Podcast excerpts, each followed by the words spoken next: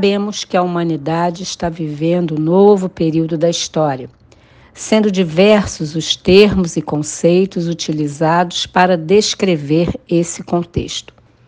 Um dos conceitos mais usados para definir esta fase histórica é modernidade.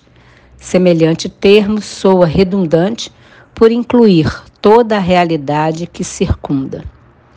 Relacionar-se é caminhar na neblina sem a certeza de nada, escreveu Zygmunt Bauman em Amor Líquido, de 2003, um livro em que alerta para a crescente fragilização das relações sociais e afetivas no mundo moderno.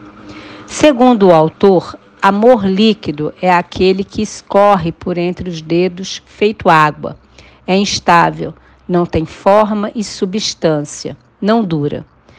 Zygmunt Bauman define a modernidade como líquida, fluida, a impermanência e a constante mudança, de forma nelas verificadas, nunca tem um término. A modernidade líquida opõe-se na obra de Bauman ao conceito de modernidade sólida, quando as relações eram solidamente estabelecidas, tendendo a serem mais fortes e duradouras. Sugiro, para reflexão mais aprofundada, a leitura deste livro. E daí, neste cenário de tanta fluidez e mobilidade, a palavra que me vem à cabeça atualmente é permanecer. Incoerência? Não. Eu creio que é preciso ter coragem para se caminhar pela neblina, arriscar-se para ser capaz de sair desse mundo líquido porque há sim coisas boas abaixo de toda esta superficialidade aparente.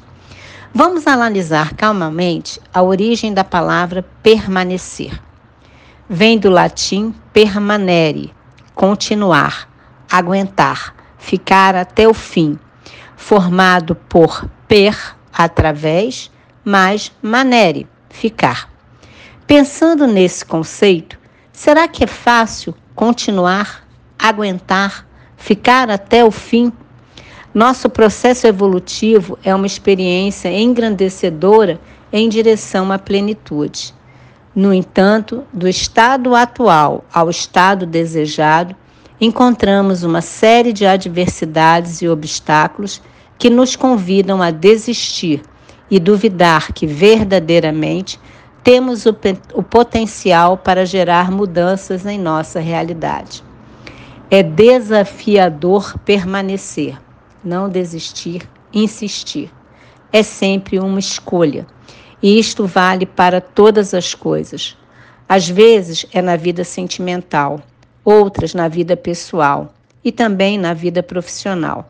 Mas em todo tempo viveremos o conflito entre continuar ou parar.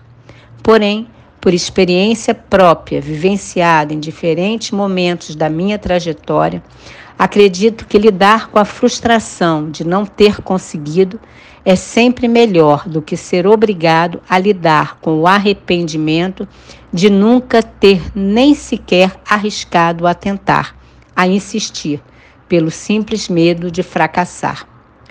Permanecer requer disciplina e motivação a prática de nos obrigar a experimentar e conviver com emoções desconfortáveis aumenta a autodisciplina.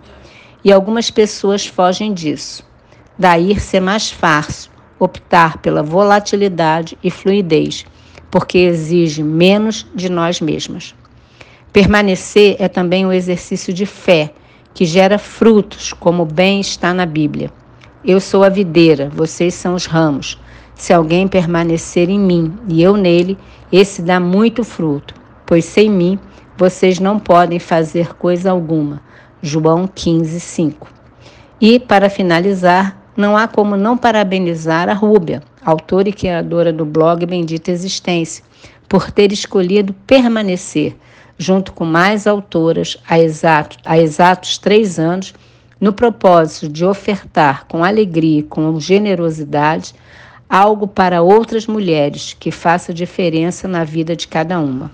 Afinal, como está registrado em Atos 20:35, a maior felicidade em dar do que receber. Parabéns, bendita existência. Meu desejo é que possamos comemorar muitos e muitos aniversários juntinhas, permanecendo na mesma sintonia. Eu sou Carla Quirilos, assino a coluna Seja Luz e Ilumine para o blog Bendita Existência.